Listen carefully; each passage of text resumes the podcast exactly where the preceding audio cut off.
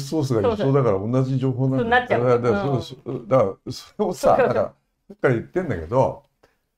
取材したことを今もわーっていうのいいんだよ。だからその中から何が、えー、つまりこれを見てる人たちにとって知らせるべき大事なことなのかみたいなことを、うん、みたいなことを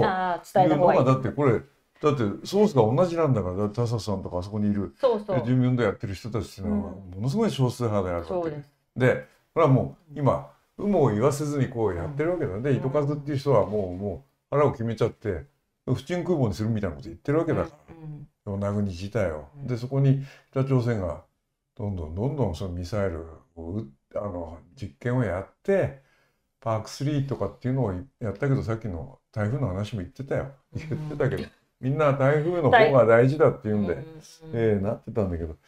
僕はね今あれ電子戦部隊っていうのが配配備されて今、ね、あそこの島が大体1700ぐらいでしょ？外部の人も含めて全部で。うんはい、で自衛隊関係者がだから2割超2割超えるぐらいだ、工事関係者すごくいるんですよ。300人ぐらいいるのかな。うん、泊まるとこないからっていうんで、ね、基地の中の体育館みたいなところに置いてたんだって。そしたら糸数町長が怒ってちゃんとそれはあの、えー、いや配偶し配偶しなきゃダメなんじゃないかみたいなこと言ってるっていう話を、えー、聞きましたですけどね。で金それぐらい出すのは当たり前だろうみたいな。それからメディアが与那国に行っていないんですよ常駐が。都毎日だっていないの。でそのもことがあるたびに向こう出張行ってこうやってやってたんだけど八重山毎日か。ででそれはね八重山毎日はその今パック3があの置かれてから常駐してるの。あ今常駐してるんですか。ずっと。でであとテレビもなかなか行けなくなったら困るからって言ってそこに常駐しててで今不思議でパック3がある限りはそこにえー、切り詰めながらみんなで常駐してるっていう状況なんだって、で大変だってたよ。でそれはだけどあとその J アラートでものすごい騒ぎになるんだでこれがなかなか鳴りやまないって言っててそれで家の中に全部その防災無線の,、えー、あの J アラートのシステムがあるからもうとにかく子供も含めてずっともう大騒ぎになってその恐怖みたいな。ことがずっとなんかねあのん？ね、聞かされてるっていう話を聞きましたですよ。でものすごい音で、えー、この間のやつは5時半ぐらいに失敗したやつね。打ち上げ失敗したやつ。5時半ぐらいで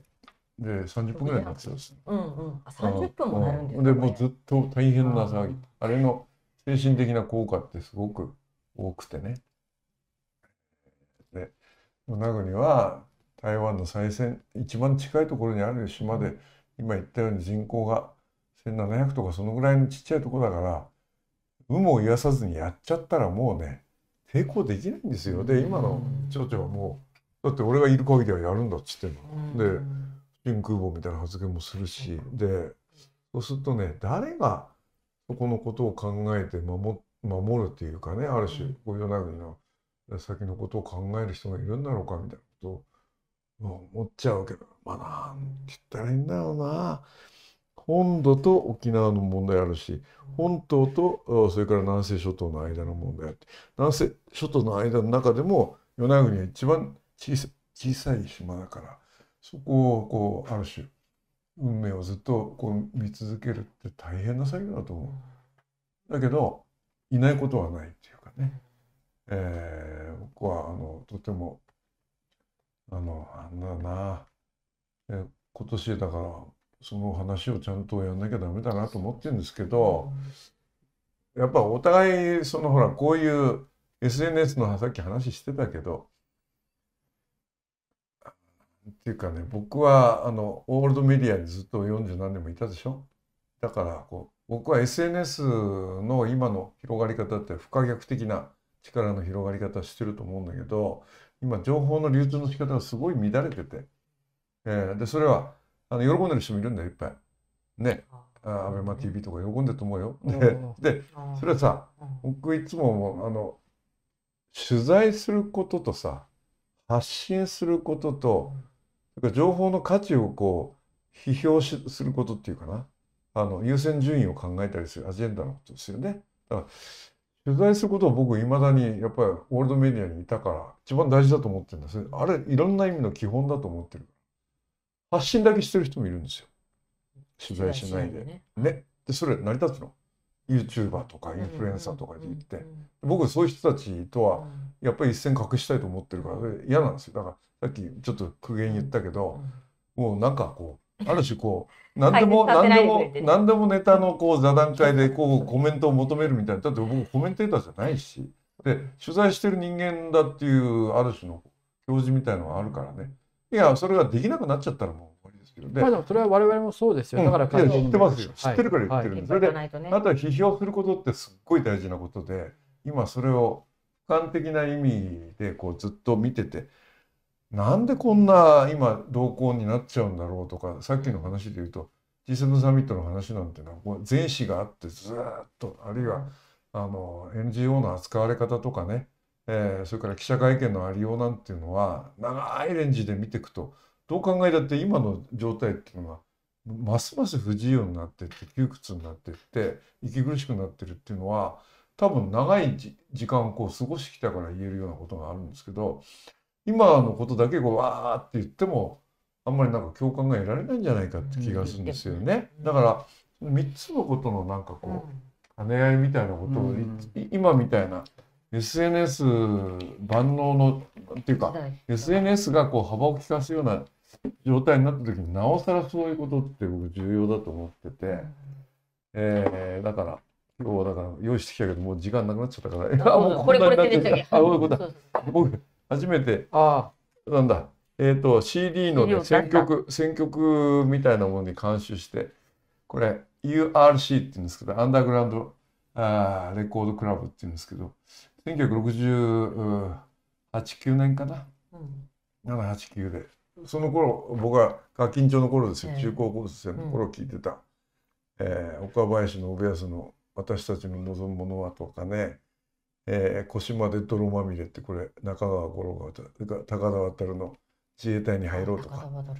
えー、フォークルセダーズのイムジンガーとか、えー、あと私が一番綺麗だった時とかこれはあのすごく茨城のり子っていう人の詩人の歌ですけどね、えー、武田の子守歌とか「ぷかぷか」とか知らないでしょ？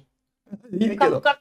の、えー、香川亮の教訓1とか、まあ、要するに、そういうもののコンピレーションをやったんですよ。これがだから6月21日に出るんで、これを今、いろんな人に勧めてるってなんですけど、ね、これはどどういう経緯で、あの、知らない。僕きっとあのもう年だから、うん、この親父なら知ってんだろうみたいな感じで来たじゃんああと僕音楽好きだから音楽は雑食性で僕何でも聞くんで。でえー、もちろんジャズもクラシックも、うん、それからロックも聴くんだけど、うん、これはなんかねあのえー、めんどくさいこと言うやつ嫌いなの。でこういう歌歌の中でこういうめんどくさいことを言わないでこれだけどスーッと入ってきた。あのこれはだけど当時はベトナム戦争やってたから戦争反対ってみんな普通に共有されてた。で今ウクライナ、今ウクライナ戦争16ヶ月続いてるじゃないそれでこのひまわりはウクライナこれウクライナの象徴だねこれだデザイナーの人がすごい考えて一生懸命作ってくれたってあともう一つねこれこれは福田村、福田村事件見たでしょ？はいこ私これ出てるんですよあ、そうなの？わかんないように出てるけど。そっか。エキストラ出演。え、しなかったんですか？しない。だって。入っててほしかった。あの。この農民たちの間で。ああ、はい。いや、私はここにはいませんけど。あの、まあ、こういうことを、今年ね、実は。あれですよ、関東大震災から100年ですよ。すごい節目で。で、このことで描かれてるような出来事っていうのは。すごくショッキングなことで。ね。で、そのことについて、まあ、まあ、なんで、こう、この。脚本書いた人とかこれ辻野さんっていう、うん、人が書いた本ですけどねこれ、はい、一生懸命自分で調べて、ね、すごい。すごいですね。すごい。こういうことを100年目の時に作ってみようみたいな。まあ僕は心意気っていうか志ですよね。でそういうのって僕すごく大事なことだと思ってて僕こういうのを見るとこうなんだろうな。だからメディアとか表現をするっていうのはこここれもそうなんだけどそういろんなやり方があってで自分の想像力をこう広げてってあの自分のこうある種発信するっていうことの方法っていろいろあるっていうふうに思っててねその時にやっぱりなんかわかんないけどねやっぱ地に足のついた